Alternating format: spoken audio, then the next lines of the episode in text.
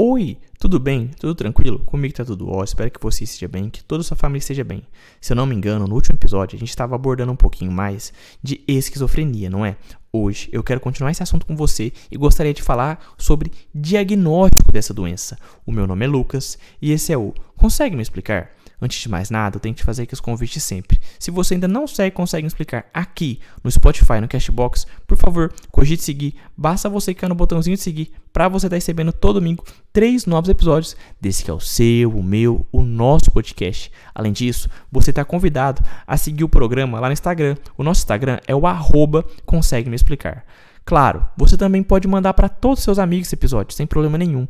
E também não deixe de avaliar a gente aí no Spotify. Tem como você dar até 5 estrelinhas, e dando essas 5 estrelinhas, você vai estar tá ajudando e muito. Olha, a gente tem quase 3.200 seguidores e só temos 84 avaliações. Então, se você ainda não avaliou, por favor, não deixe de avaliar. Beleza. O nosso diagnóstico vai seguir o DSM-5. O paciente vai ter que apresentar dois ou mais dos seguintes critérios que eu vou te falar, que são alucinações, delírio, discurso desorganizado, pensamento desorganizado ou catatônico, sintomas negativos. Sintomas negativos, pensamento desorganizado ou catatônico, discurso, discurso desorganizado, delírios, alucinações. Delírios, discurso desorganizado, alucinações, pensamento desorganizado ou catatônico, sintomas negativos. Os sintomas do, desse paciente devem estar presentes por seis meses, por seis ou mais meses. Os sintomas nucleares devem estar presentes por pelo, por, presentes pelo mínimo de um mês. Lucas, sintomas nucleares? O que, que é isso? Você não falou isso comigo.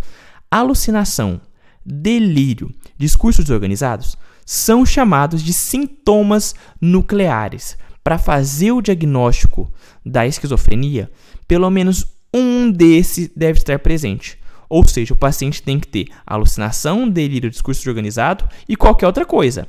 Um desses três tem que estar presente. Lucas, mas meu paciente pode ter alucinação e delírio? Pode. O paciente pode ter dois sintomas nucleares. Ele pode ter só sintomas nucleares para fazer o diagnóstico? Pode, totalmente. Ah, Lucas, o paciente pode ter discurso desorganizado e pensamento desorganizado? Claro que pode. Afinal, discurso desorganizado é um sintoma nuclear e pensamento desorganizado é outro sintoma, mas não nuclear. Ah, Lucas, o paciente pode ter pensamento desorganizado e sintomas negativos para fazer o diagnóstico? Não.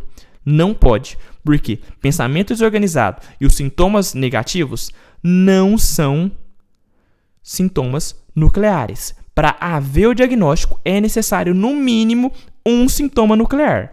Para haver o diagnóstico de esquizofrenia pelo DSM-5, é necessário, no mínimo, um sintoma nuclear. Beleza? Tranquilo? Lembrando que os sintomas nucleares devem estar presentes pelo, pelo mínimo de um mês. Já os sintomas no geral, eles devem estar presentes por seis meses ou mais. Ou seja, para fazer o diagnóstico de esquizofrenia, temos que pensar em que tem que ter dois ou mais, sendo que um desses dois deve ser um sintoma nuclear. Um sintoma nuclear deve estar presente pelo no mínimo um mês. Quais são os sintomas nucleares? Delírio, alucinações, discurso desorganizado.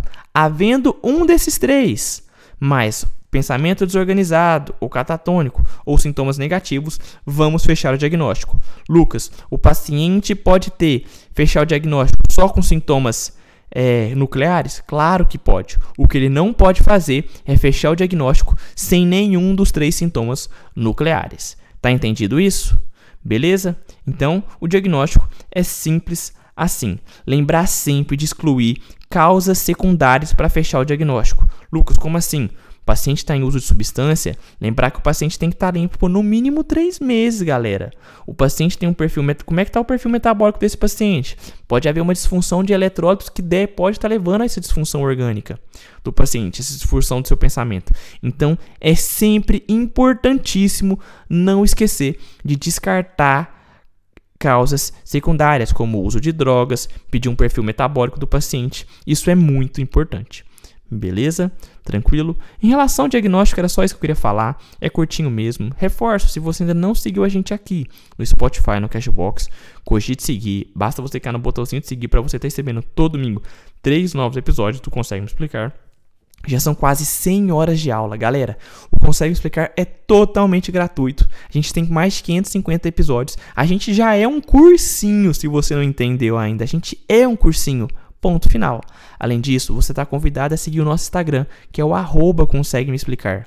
Claro, fica à vontade para compartilhar com todos seus amigos e não deixa de avaliar o podcast. Tem como você dar até 5 estrelinhas e dando essas 5 estrelinhas, você vai estar ajudando e muito na manutenção do meu trabalho. Dito isso, muito obrigado pela sua audiência. Fique bem, um beijo no seu coração. Valeu, falou e fui!